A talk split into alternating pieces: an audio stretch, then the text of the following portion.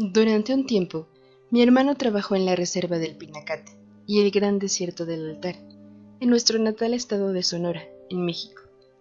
El Pinacate es un lugar visitado por muchas personas, por su condición única, llena de cráteres, resultado de las formaciones volcánicas, así como de una cantidad inmensa de especies que son endémicas de este sitio. Por la noche, el cielo estrellado también es una gran atracción, porque se pueden observar cualquier cantidad de constelaciones y cuerpos celestes. Por esta condición, es uno de los lugares en donde más reportes de ovnis suceden, y es en este contexto en el que toma relevancia la historia. Mi hermano estaba a cargo del equipo de protección y conservación, por lo que se mantenía instalado de fijo en la reserva. Gran parte de sus actividades se centraban en la atención y cuidado de animales que sufrieran alguna clase de accidente o que requirieran auxilio veterinario.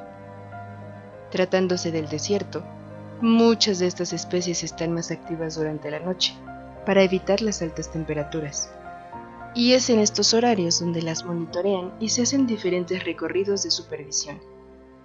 Aunque en una escala poco significativa, al menos entonces, existe la caza ilegal de algunas especies para su venta como animales exóticos, por lo que la supervisión también está enfocada a evitar este tipo de actividades. Desde que mi hermano llegó, le advirtieron que era frecuente ver luces en el cielo, que se movían con trayectorias erráticas y a velocidades variables y poco predecibles. Los testimonios de otros empleados de la reserva de haber visto ovnis eran parte habitual de las conversaciones. Sin embargo, todo quedaba en avistamientos a la distancia y siempre con relación a objetos luminosos que se desplazaban en el firmamento. Muy pronto mi hermano pudo ser testigo de primera mano de que en efecto estos fenómenos eran frecuentes. No obstante, al tratarse el pinacate de un lugar especial, en muchos sentidos, resultaba ser menos intimidante desde esa óptica. En un recorrido nocturno, encontraron un ejemplar macho de berrendo sonorense, una especie de antílope americano que es endémico del desierto de Altar y que está en una situación delicada en cuanto a extinción se refiere. Tenía una de las patas lastimadas, y si bien no lo podían retirar de la zona, tanto por ley como porque son animales muy veloces, mi hermano sí que podía intentar auxiliarlo. Así lo hizo, y le colocó un dispositivo de rastreo para poder encontrarlo después y monitorear su proceso de curación. Un par de noches transcurrieron y el equipo salió en búsqueda, entre otros, del berrendo. Esa noche, mientras el equipo hacía el recorrido, se podía apreciar en el cielo un objeto muy brillante que parecía flotar en una zona a media distancia. Según los cálculos de mi hermano, desde el jeep en el que iban debían ser como unos 15 kilómetros. Por mala suerte o destino, si quieren verlo así, era justo en la dirección en la que aparecía registrado el berrendo.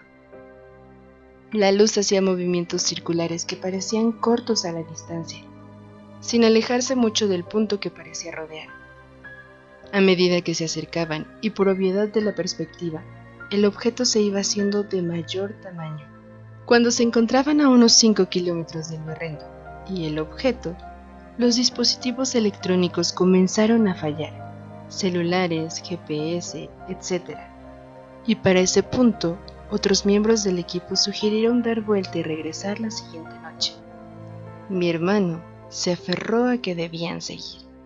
Cuando estaban realmente cerca, cosa de un kilómetro de la ubicación que habían identificado, el objeto luminoso hizo un movimiento vertical en descenso a una velocidad extrema.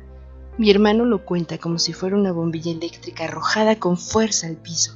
En ese momento, los aparatos electrónicos volvieron a funcionar y el berrendo aparecía localizado ligeramente hacia el este, a poco menos de dos kilómetros de distancia. Como el objetivo era auxiliar al animal, y para evitar ir a donde estaba el objeto brillante, llegaron al fin a atender al berrendo, pero inmovilizarlo resultó mucho más complejo que en la primera ocasión. Buena señal, significaba que había mejoría. Finalmente lo lograron y se le hizo la atención correspondiente, que afortunadamente sería la última en esa ocasión. Dejaron ir al berrendo, y mientras recogían sus instrumentos y demás, escucharon que algo se acercaba a ellos. Es muy raro que los animales se acerquen a los humanos, y es muy mala señal. pues significa que están en modo agresivo. Las opciones eran múltiples. Podría ser un puma, un lince o incluso un jabalí. Son animales no tan grandes, pero que te pueden lastimar muchísimo. Mientras iluminaban la zona para ver qué es lo que ahí rondaba, los aparatos electrónicos volvieron a fallar. Gritó uno de los compañeros cuando al alumbrar con su linterna reveló una figura humanoide que los miraba directamente. Mi hermano dice no poderlo describir como quisiera, pero explica que era una figura alargada, con la cabeza y ojos muy similares a como aparecen en muchas películas. Ojos negros uniformes y alargados, y un cráneo ovalado, como deformado. En sus manos había dedos de una longitud mucho mayor a la de un humano. Aterrorizados, huyeron con toda velocidad para subir al jeep y salir de esa zona tan rápido como les fuese posible. En lo sucesivo, evitaron los recorridos en zonas cercanas a esos objetos luminosos en el cielo, que por supuesto siguieron siendo avistados. Hasta la fecha, mi hermano sostiene que lo que vieron fue un ser de otro mundo, que con toda certeza estaba relacionado con ese objeto luminoso que vieron antes de llegar a ese sitio. ¿Por qué estaban ahí? No hay nada que sepamos al respecto. Es solo un evento más dentro de este inmenso y prácticamente desconocido universo.